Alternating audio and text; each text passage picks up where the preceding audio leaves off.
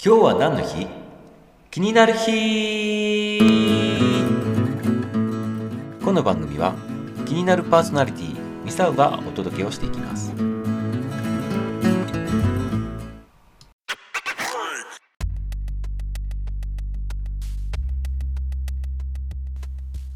2021年4月12日。昔の今日は何の日だったんでしょう？今日は世界宇宙飛行の日になります。1961年昭和36年のこの日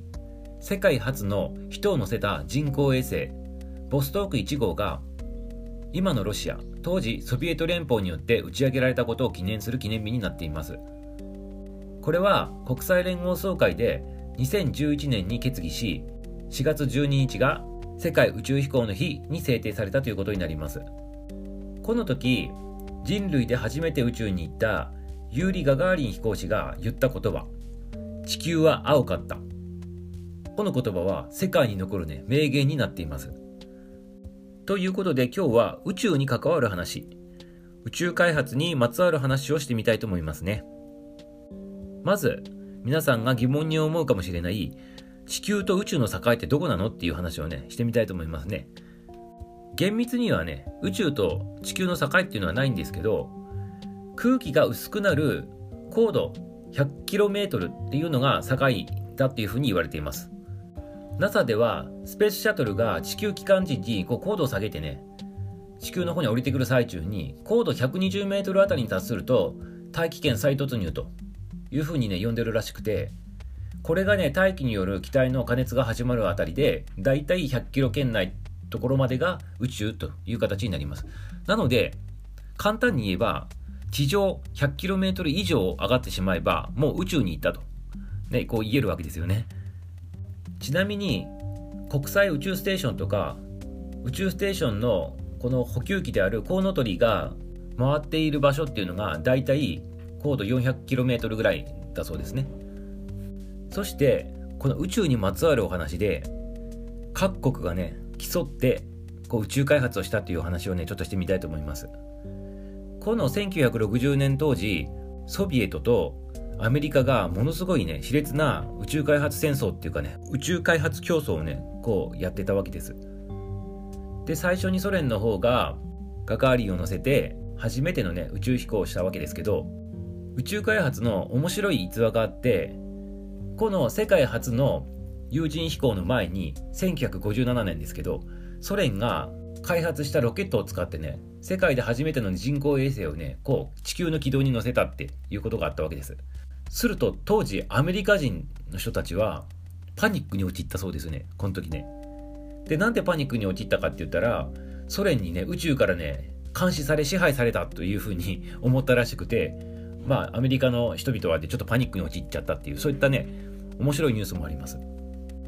そして話は元に戻るんですけどこのガガーリン乗せた有人飛行から1ヶ月後にね実はアメリカも有人飛行を成功させてるんですけどやっぱりね一番乗り世界初にはね勝てないですよね。記憶に薄いですよねやっぱりね。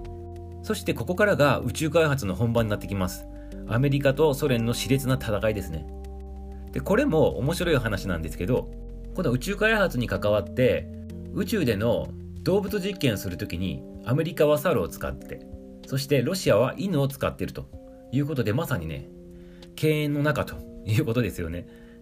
その後1969年にはアメリカが初の有人での月面着陸を成功させましたよね。そのアポロ11号による月面着陸から約50年以上が経過している今宇宙開発はどうなってるのかというと NASA が2021年からロボット探査機を月へ送り出して早ければね2024年にも再びね月にね降り立つっていうことが計画されてるそうです。ただしこれはただ月に行くってことじゃなくてその先そして新たな宇宙開発に挑んでいるのはこうアメリカやロシアだけではなくて日本をはじめインド中国アラブ首長国連邦など多くの国が独自の宇宙開発を進めているわけですね。あくまでも火星への有人飛行有人着陸というのが目的だそうです。日本も新たなね宇宙開発にね参加しています。2019年には NASA と JAXA が手を組んで月のね集会場にこう友人拠点、まあ、ゲートウェイっていうんですけど人が住める空間を作ろうということで計画をこう開始しています。火星進出の足がかりとして月へのこう長期滞在を実現するために今計画が進められていてまあ大体50年ぐらい後にはね普通に月で人類が暮らすという。そして火星も普通に足を運ぶというような時代が来るのかもしれませんよね。はいここでちなみに最後の豆知識として実はアポロ11号とかのその時代の時のコンピューターの性能なんですけど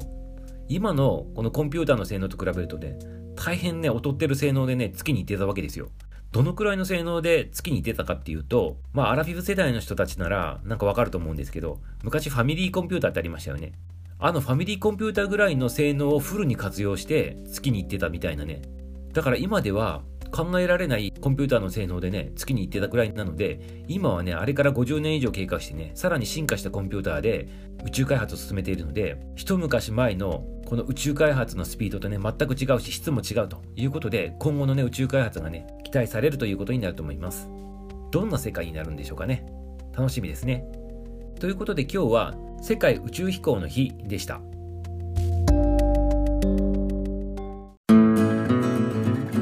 はいいかがでしたでしょうか？